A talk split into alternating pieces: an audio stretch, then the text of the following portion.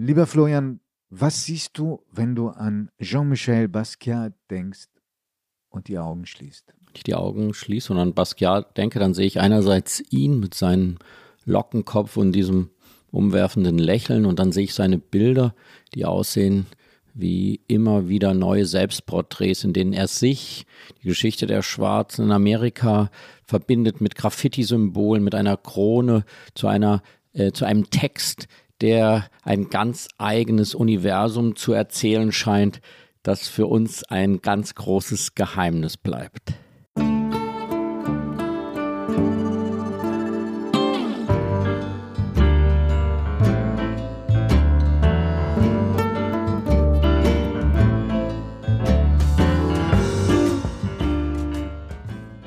Augen zu. Der Kunstpodcast mit Florian Illies und Giovanni Di Lorenzo.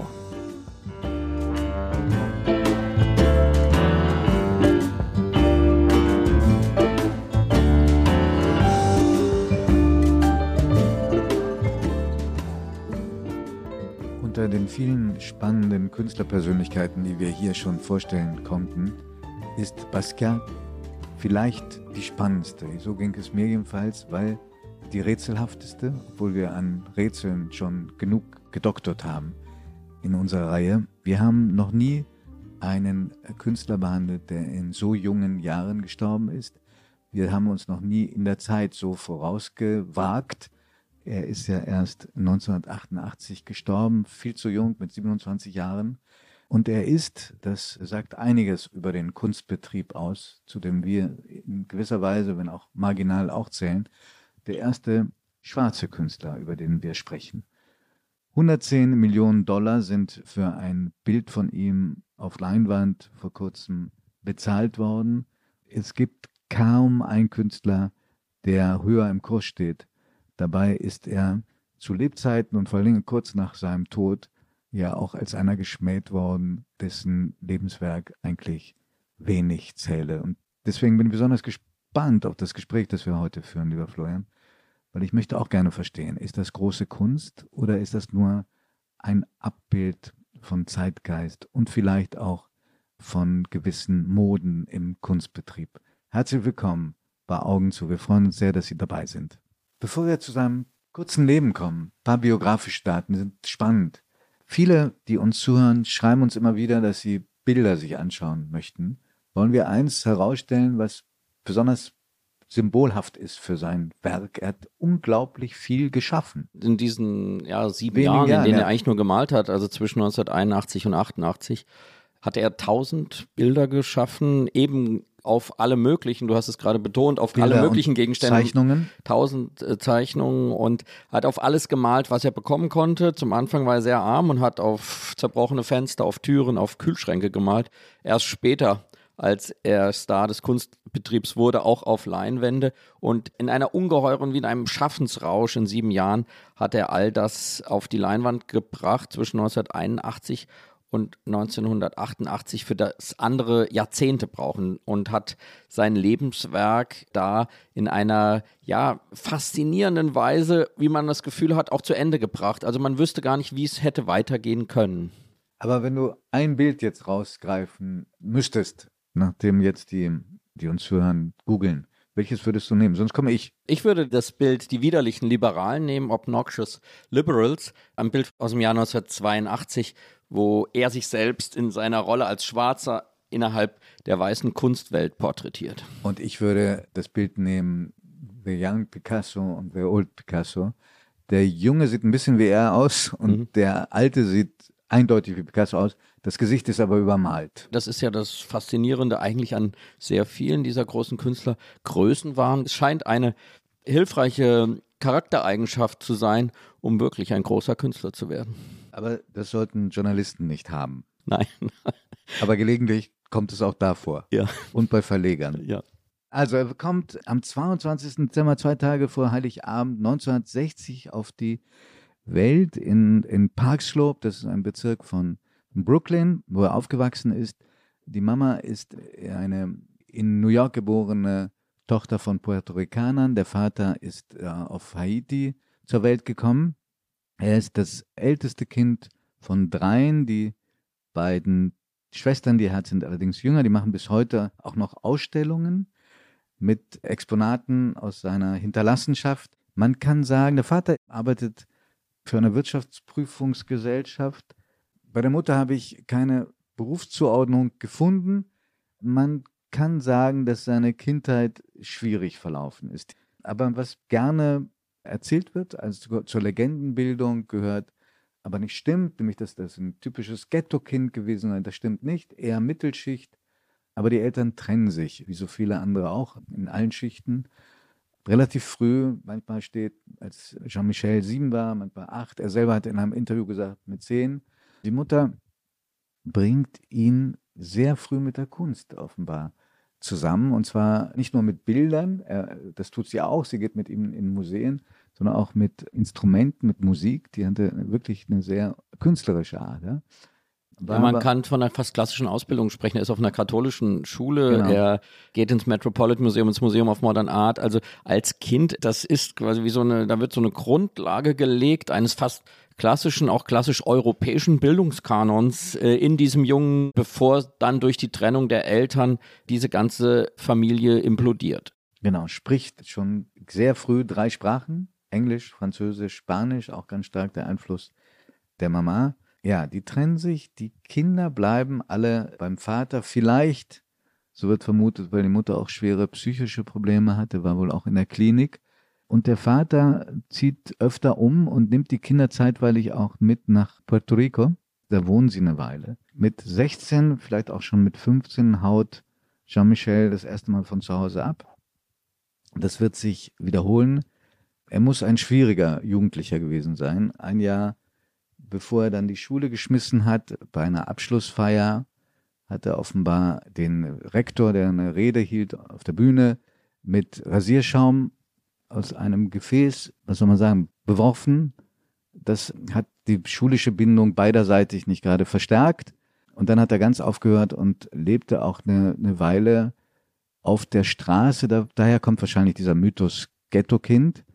Ich wollte ähm, zu dem Rasierschaum kurz gehen, weil ich das führt eben zu einem Thema, das sich durch sein ganzes Leben und durch sein ganzes Werk zieht. Das ist der Rassismus schwarz-weiß und ich finde es psychologisch hochinteressant, dass er immer weiße Dinge nutzt, um für Aggression. Den Rasierschaum, später nutzt er sehr oft Eimer weißer Farbe, um Bilder, die ihm abgepresst werden, zu über, überwerfen. Also dieses Weiß-Schwarz-Thema ist für ihn eigentlich das zentrale Leidens- und Lebensthema. Ja völlig richtig gesehen. Und man muss aber auch eins sagen, bevor wir zu den komplizierten Themen kommen.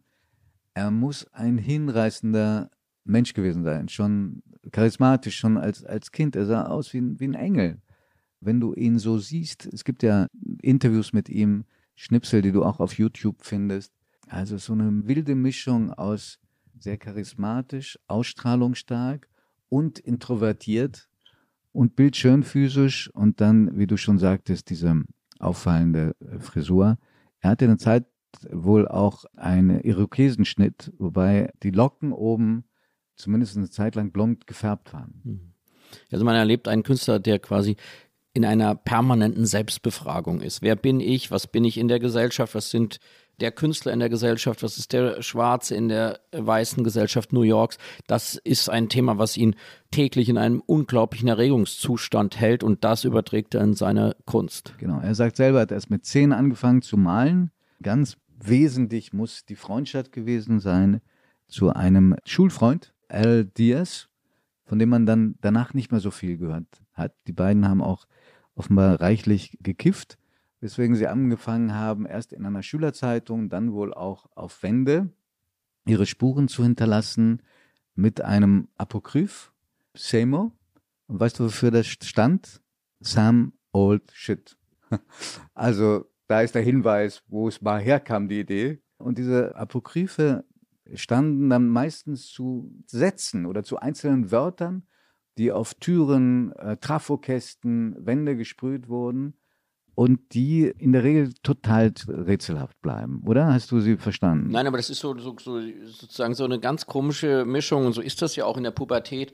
Das ist äh, irgendwo zwischen wirr und genial und so wirken diese Sätze, also so, so komprimierte Lebensweisheiten, die verwirrend sind und die mit einer unglaublichen wütenden Energie an diese New Yorker Hauswände gesprüht werden. Und vielleicht ist es gut, wenn wir einmal versuchen, die Situation in diesem New York Lower East Side um 1980 kurz nochmal. Ja, weil das war ein Wendepunkt auch für den gesamten Kunstwerk weltweit. Ne? Mhm. Man kam aus der Pop Art mit den ganzen weltberühmten Künstlern wie Rauschenberg, Warhol und andere. Die Amerikaner in diesen 70er Jahren hatten eine sehr sozusagen optisch sehr vegane Kost vorgesetzt bekommen, nämlich Minimalismus, Konzeptkunst, Performancekunst. Es ging sehr weg von der klassischen Malerei auf Leinwand. Die Malerei wanderte sozusagen in den Kopf und es wurde ganz andere Künstler mit sehr spröder, puristischer Kunst berühmt und es bestand tatsächlich ein richtiger Hunger nach Bildern. Nach Bildern, die neoexpressionistisch wirkten. Ja, das ist eine Welle, die quasi wirklich durch die ganze Welt geht. Wir haben in Deutschland die neuen Wilden, selbe Zeit, Rainer Fetting, Salome, äh, die, die auch, äh, Fetting zum Beispiel auch in dieser Zeit in New York ist. In Italien haben wir die Transavantgardia mit Clemente und Chia und äh, Chia, Entschuldigung. Der, das Nur weil du, immer gut, Witze, gut, weil du immer Witze machst gut, über, die Sprache, über die einzigen Künstler, die wir richtig aussprechen, die kommen aus Italien. Äh, und parallel entstand dieser Hunger nach Bildern, nach Malerei, nach Farbe auf Leinwand, ganz klassisch in New York. Und da gibt es einerseits Basquiat als großen Vertreter, aber eben auch Keith Haring, der auch aus einer Comic-Graffiti-Bildwelt hervorgegangen ist. Und die beiden sind befreundet? Sind befreundet. Kenny Scharf, Julian Schnabel. Das ist, kann man sagen, eine weltweite Gegenbewegung, wie so oft in der Kunstgeschichte. Es wird wieder gemalt und das Faszinierende, und deswegen ist Basquiat auch heute Thema unseres Podcasts, ist, dass aus meiner Sicht von kunsthistorischen Gesichtspunkten eben Basquiat, der ist, der über diese Mode des neuen Malens weit hinausgeht und ein Künstler bleiben wird, der zum Kanon der Kunstgeschichte für sehr lange gehören wird. Aber wir müssten unbedingt noch verhandeln, warum eigentlich. Aber wollen wir nicht noch ein bisschen erzählen, weil, weil sein Leben ist so spannend und fügt sich auch in das ein, was du gerade angesprochen hast, nämlich wie war das New York jener Jahre und gab es diese Zeitenwende in der Kunstgeschichte? Du meinst ja, ich mhm. bin habe das auch so verstanden. Mhm. Basquiat macht was sehr Witziges. Also er macht seine Graffiti in der Nähe von Museen und auch von angesehenen Galerien. Er fällt früh auf, fällt Leuten auf, die äh, Macht haben in dem Kunstprinzip. Alles Weiße, auch ein wichtiges Thema, weil es vielleicht auch erklärt, warum ihm seitens der Kritik auch so viel Hass zeitweilig ent entgegenschlug. Und in einem Lokal trifft er eines Tages der ihm natürlich von weitem bestens bekannte Andy Warhol. Der saß da mit einem Kunstkurator, der einen Namen hat, der so außergewöhnlich ist, dass ich ihn einmal wirklich nennen will. Der ist ja bestimmt ein Begriff gewesen. Henry Geldzahler. Und, und was macht Jean-Michel Basquiat? Er verkauft ihm eine selbst bemalte Postkarte. Also er hat unter anderem seinen Lebensunterhalt, seinen kargen auch dadurch bestritten, dass er Postkarten verkauft für hat. Einen Dollar. Also für einen Dollar. Für einen Dollar. Originalwerk für einen Dollar. Und, und heute 110 Millionen. Ja. Und äh, T-Shirts, die er selbst bemalt hat. Und so kommen die beiden ins Gespräch und noch nicht zusammen. Sie werden später eine wirklich sehr enge Bindung eingehen. Das müssen wir auch, auch aufgreifen. Aber er fällt dann auch zwei Galeristen auf, die ihn sehr, sehr gefördert haben, aber glaube ich auch ziemlich ausgenommen haben. Nämlich einmal Anina Nosey, und dann einem Italiener, Emilio Mazzoli, der auch dafür sorgen wird, dass er in Modena seine erste große Ausstellung bekommt in Europa. Das ist 1981 sind wir jetzt, also sozusagen, das ist der Zeitpunkt in diesem Ja, aber da war er 21. 21 also und in diesem jungen Jahr gelingt äh, ihm aus dem Nichts quasi der Durchbruch. Er spielt mit in einem Film in New York, Downtown 81 heißt der. Und in diesem Film spielt er quasi sich selbst, einen Künstler aus dem Ghetto kommt, von der Straße kommt. In dem Film malt er Bilder, die auch real von ihm sind. Und das erste Bild, was er dann wirklich verkauft, verkauft er an die Schauspielerin Debbie Harry von der Band Blondie. Für 200 Dollar? Für 200 Dollar immerhin, dass er in diesem Film quasi für den Filmset als Bühnenbild gemalt hat. Und, und der, wichtig, die Graffiti, die hat er für, diesen, für diese Serie gemalt. Ja. nochmal nachgezeichnet. Also die waren ja nicht erhalten, die waren einfach dann übermalt worden. Genau. Ja. Und er kommt dann, das geht dann wirklich ganz schnell. Dann kommen diese Galeristenpaar, das diese Dynamik oder diese Energie, dieses Talent bei ihm entdeckt.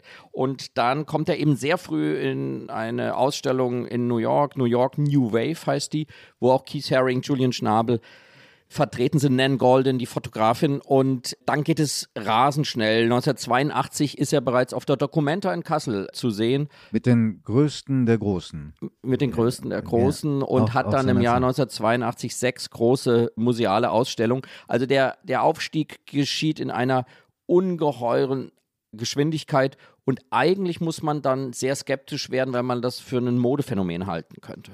Ja, aber auch ein, ein äh, von ihm jeder Phase seines Körpers angestrebter Aufstieg. Also er wollte sehr früh ein Superstar werden.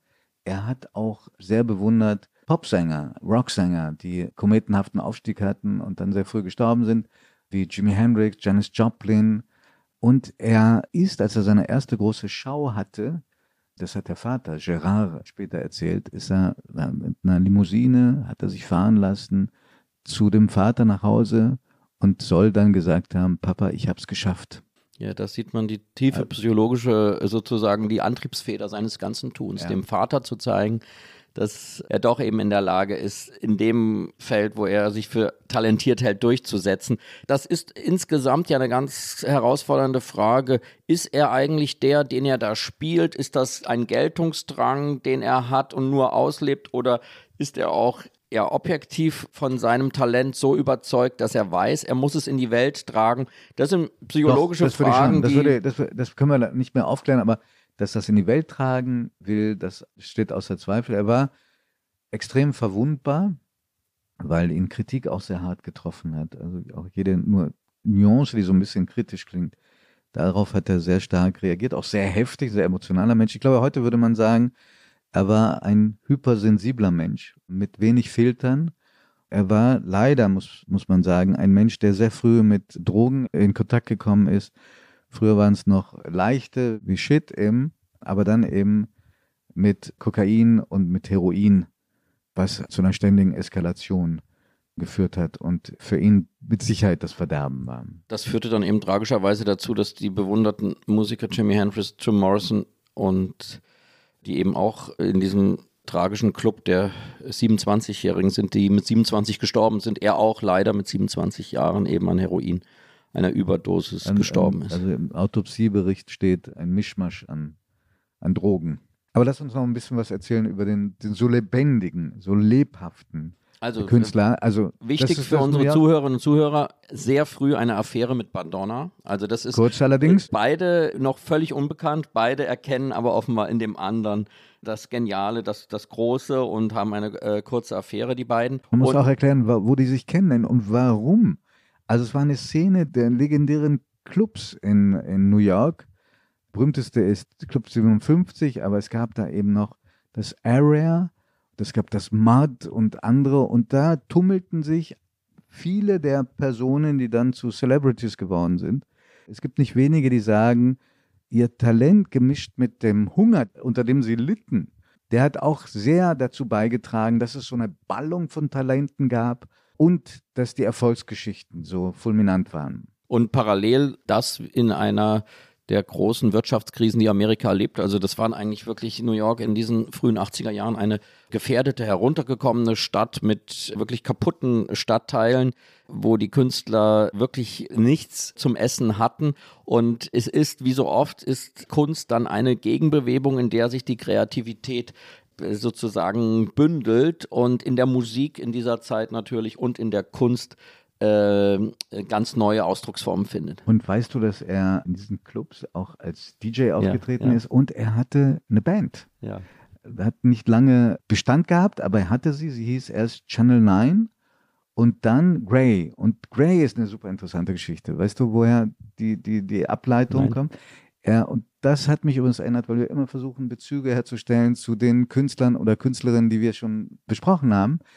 Mit neun erleidet er einen Unfall und kommt für lange Zeit ins Krankenhaus und ist lange eben außer Gefecht und man muss ihm die Milz herausnehmen, was äh, lebenslang dann auch Folgen hatte, weil er hatte zeitweilig furchtbare Flecken im Gesicht. Und die Mutter bringt ihm ein Buch vorbei, das für ihn unglaublich faszinierend war. Das hieß Grey's Anatomy, was jetzt auch verfilmt worden ist, also jedenfalls die Grundlage ist für eine Verfilmung. Und dieses Anatomiebuch, da findest du Spurenelemente auch in seinem Werk. Immer wieder, wenn er Menschenkörper gezeichnet hat dieses Zerteilen der Menschen in Fragmente, das bringt ihn dann, glaube ich, auch zu, zu Leonardo, dessen Aufteilung der, des menschlichen Körpers ihn eben auch so fasziniert hat. Und da diese einzelnen, quasi fast wie abgetrennten Körperteile oder isolierten Körperteile, findet man eben Segeln auch immer wieder über seine Bilder und über seine Leinwände. Ja, und er findet immer wieder, weil er eben auch so liebenswürdig sein konnte, nicht nur, aber auch das, findet immer Förderinnen und Förderer, insbesondere im, im, im Kunstbetrieb, mit denen er sich aber immer wieder dann auch überwirft. Ich glaube, zwei haben wir schon genannt. Einen müssen wir unbedingt noch nennen, weil der wird auch jetzt nach seinem Tod eine große Rolle spielen, nämlich Bruno Bischofberger. Ja, Bruno Bischofberger, der große Galerist äh, aus der Schweiz, erkennt ganz früh sein Talent und es scheint so zu sein, vor allem von der Anina Nosse weiß man ist, dass er sich unter einem gigantischen Produktionsdruck empfindet. Oder aber auch gesetzt wurde. Also die Dame, die du gerade genannt hast, Anina Nosey und Mazzoli, die richten für ihn eine Ausstellung ein in Modena und stellen da schon Leinwände auf, die er in so und so vielen Tagen bemalen soll, gefälligst.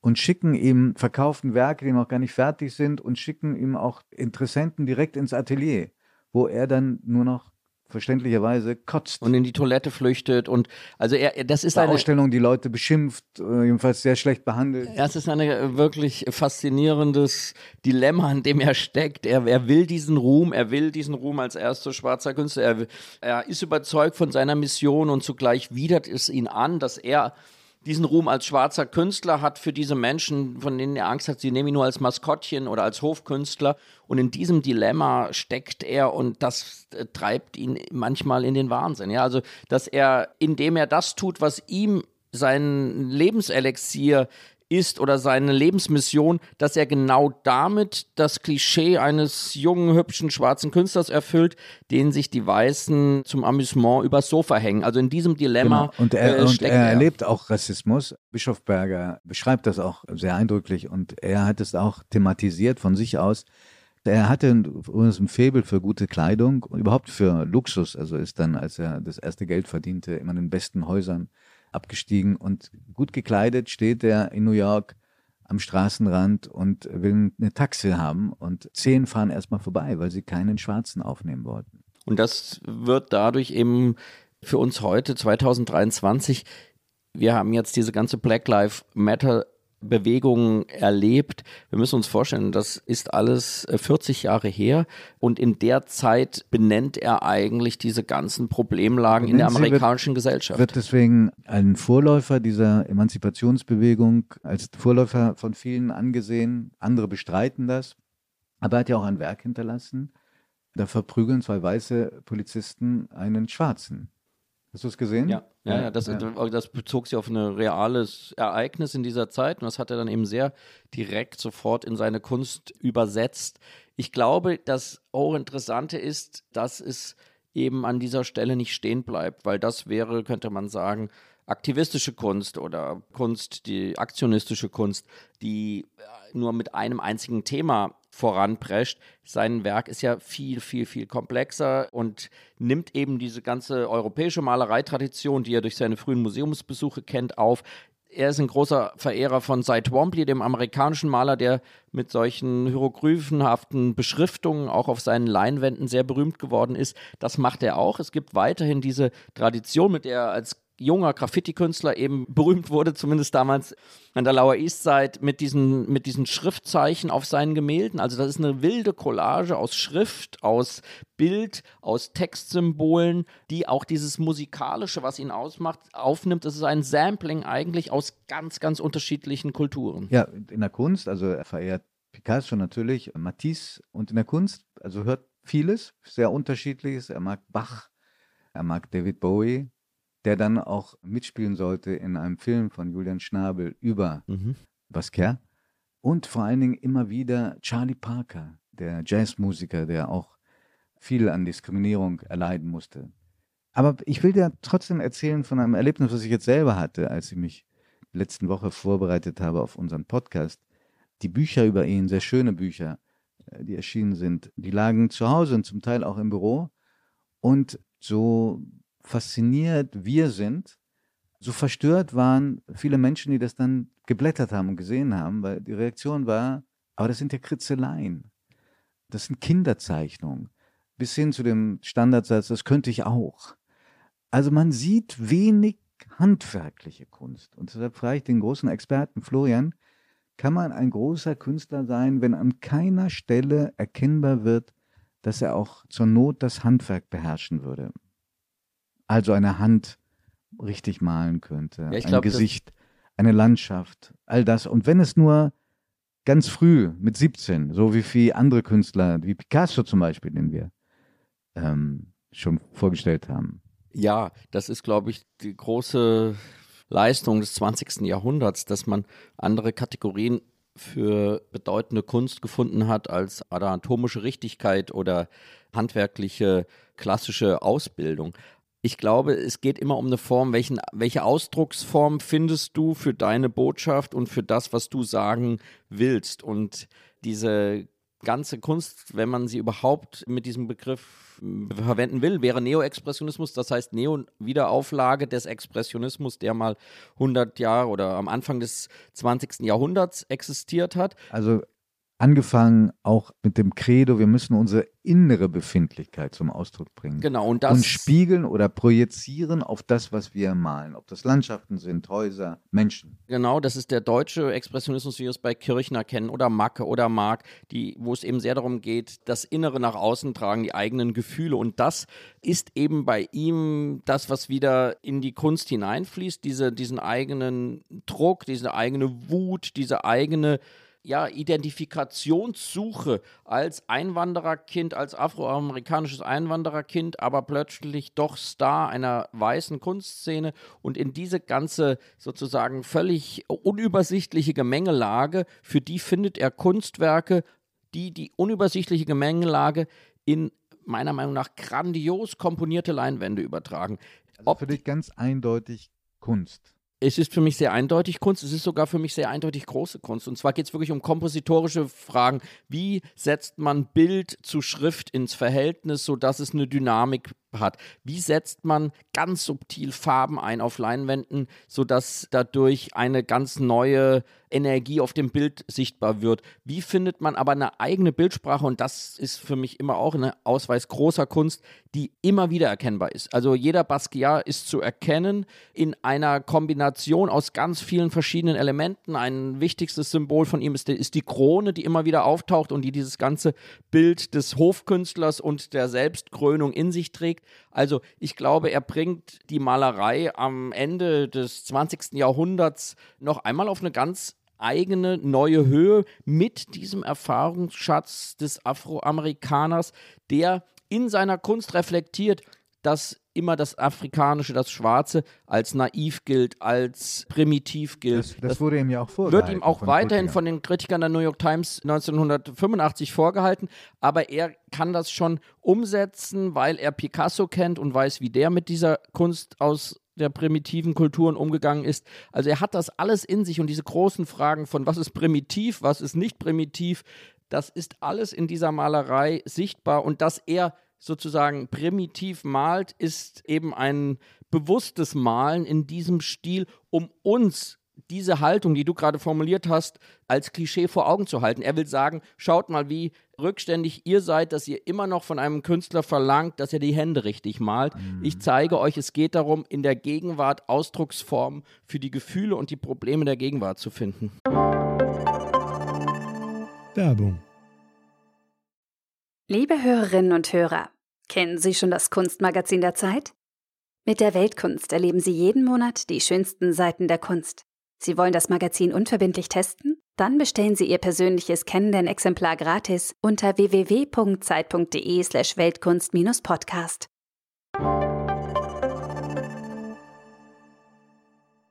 Wie würdest du ein, ein anderes berühmtes Bild von ihm deuten? Mona Lisa. In der Art einer Pop-Art-Darstellung und dann steht da ein Wort drauf und auf dem Gesicht ist ein großer Fleck. Der Laie würde sagen, so verunstaltet man ein großes Bild.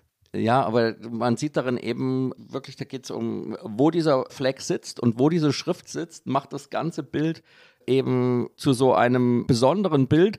Der große Konzeptkünstler Marcel Duchamp hat das auch getan, indem er äh, da einen Schnurrbart der Mona Lisa verpasst ja. hat. Die Mona Lisa ist das Symbol der abendländischen Kunstgeschichte und er versucht mit seinen Mitteln das zu kommentieren und mit der eigenen Aggressivität damit umzugehen. Also das ist sicherlich eine richtige wütende, aggressive Geste, aber er schafft die aggressive Geste selbst wieder zu einem Kunstwerk zu machen. Hm. Wir müssen zum Schluss unbedingt von einer unglaublich fruchtbaren Beziehung sprechen, nämlich der zwischen Andy Warhol, also dem Gott der damaligen Kunstszene mit, mit seiner Fabrik in, in New York, einer Kunstfabrik und Basquiat. Die beiden treffen aufeinander im Rahmen einer Initiative, die der, der schon erwähnte Galerist Bruno Bischofberger gestartet hatte, nämlich kollaborative Kunst. Er sagt, warum tut ihr euch nicht zusammen? Und in der Tat, Warhol fängt nach 20 Jahren wieder selber an zu malen Zeugen sagen, meistens hat er angefangen und das Gros der Arbeit hat dann Basquiat vollendet, aber es sind weit mehr als 100 Werke dabei herausgekommen, die für mich zu den schönsten gehören, auch wenn viele darin abermalig die Ausbeutung von Basquiat erkennen durch einen weißen Künstler. Also der äh, Warhol äh, führt sich eine Frischzellenkur zu, indem er die Kreativität ausnutzt von Jean-Michel Basquiat. Wie siehst du es? Das ist unbedingt so und es trotzdem ist auch ein Ritterschlag. Also der Andy Warhol, wir haben das ja hier immer mal wieder zum Thema, ist für mich einer der zwei, drei allergrößten Künstler des 20. Jahrhunderts mindestens. Einer äh, unserer ersten Podcasts haben wir ihm gewidmet. Haben wir ihm gewidmet. Und dass er erkennt, dass dieser Basquiat ein, eine ganz große Figur wird, ist deshalb so interessant, weil er eigentlich das absolute Gegenteil ist von dem, was Warhol gemacht hat. Warhol hat gesagt, die Handschrift des Künstlers muss komplett verschwinden. Er will nur noch Suppendosen reproduzieren. Er will Geldscheine. Er, Geldscheine. Er, Porträts, er, Auftragsarbeiten. Er verschwindet. Der Künstler soll verschwinden. Und nun kommt eine ganze Generation neuer Künstler, denen geht es wieder wie früher um die künstlerische Handschrift, um den Ausdruck von Gefühlen, um Authentizität, all das, was, was Warhol bekämpft hat. Und deswegen finde ich es mehr als nur eine Frischzellenkur, sondern er erkennt, jetzt in der jetzigen Zeit liegt offenbar eine neue Kunst genau darin begründet. Und ich finde es absolut faszinierend, dass diese beiden unterschiedlichen Temperamente, vollkommen unterschiedlichen Stile zu Kunstwerken finden, die funktionieren funktionieren. Also wir, haben oft Kollaborationen, aber sie funktionieren sehr selten. Hier, sie funktionieren einfach. Ich finde auch. Also für mich sind sie mit die schönsten Werke von Basquiat wenn auch in Kollaboration entstanden. Mhm. Und man kann sie sich glücklicherweise tatsächlich genau jetzt anschauen. Kommen wir gleich zu wo? Da startet Ende April eine große Ausstellung. Also, was aber interessant ist, auch die Beziehung zwischen den beiden, weil also man kann das sicherlich auch als eine Art Vater-Sohn-Beziehung bezeichnen seine langjährige Lebensgefährtin, Pascals langjährige Lebensgefährtin Jennifer Good, die er kennengelernt hat im Club Area. Die sagt, er war wohl auch verliebt in Basquiat. Die beiden haben auch viel zusammen unternommen.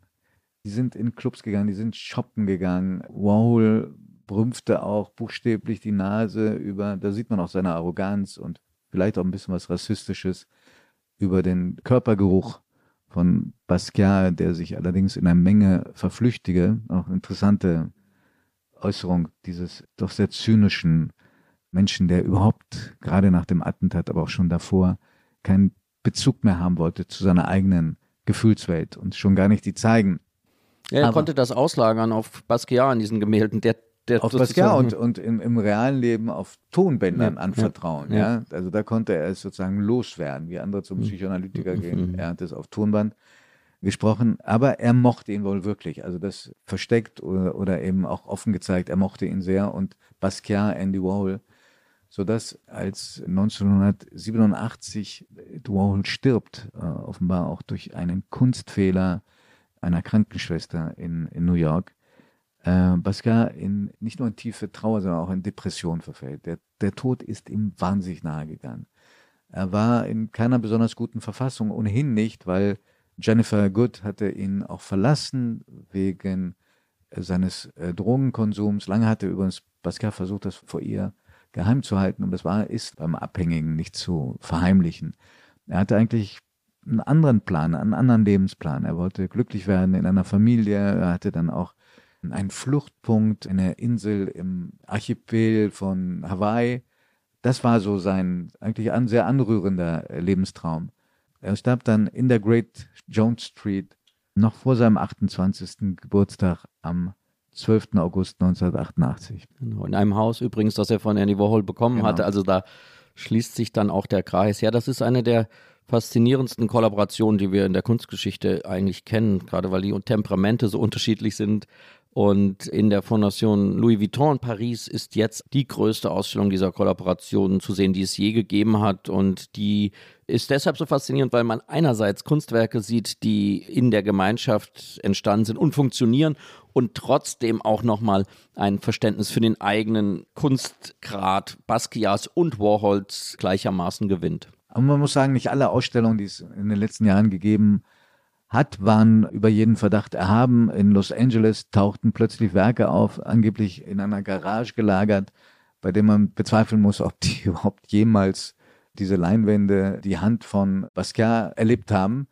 Und auch die Schwestern so rührend, die sich kümmern um den Nachlass, die haben auch eigene geschäftliche Interessen, die haben nämlich die Rechte am Merchandising ihres Bruders.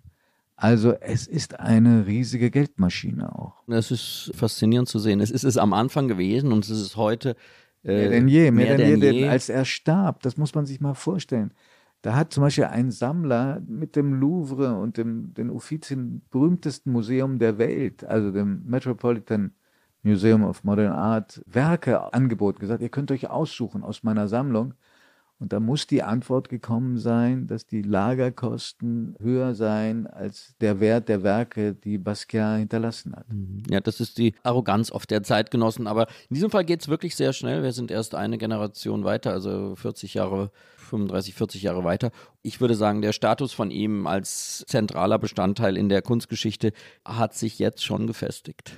Das war Jean-Michel Basquiat, Vielleicht, Florian, wagen wir uns ja in einer der nächsten Folgen auch an einen noch lebenden Künstler heran. Ja, wir sind jetzt immerhin schon bis 1988 herangekommen und das ist ein Lebensjahr, das wir beide aktiv erlebt haben. Ich im Kunstleistungskurs im Winfried-Gymnasium in Fulda. Da war ich schon ein kleines bisschen weiter. Siehst du. und nächstes Mal äh, widmen wir uns einer unglaublich faszinierenden Künstlerin, die von der Kunstgeschichte, muss man sagen, von den, der Kunstgeschichte, die Männer geschrieben haben, sehr ungerecht beurteilt worden ist und die jetzt wiederentdeckt wird. Gabriele Münter, der auch gerade hier in Hamburg eine fantastische Ausstellung gewidmet ist. Und zum Abschluss wollten wir Ihnen, liebe Zuhörerinnen und liebe Zuhörer, noch sagen, dass wir es gewagt haben, Giovanni und ich, uns um den deutschen Podcastpreis zu bewerben nicht in der Kategorie Lifestyle, auch nicht in der Kategorie Comedy. Wir haben uns für die Kategorie Wissen entschieden.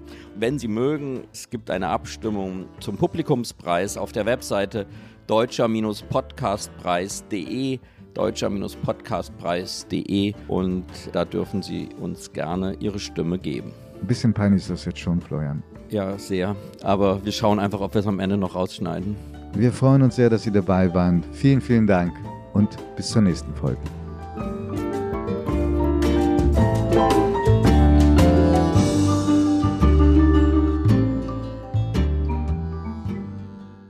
Augen zu ist ein Podcast von Zeit und Zeit Online, produziert von Pool Artists.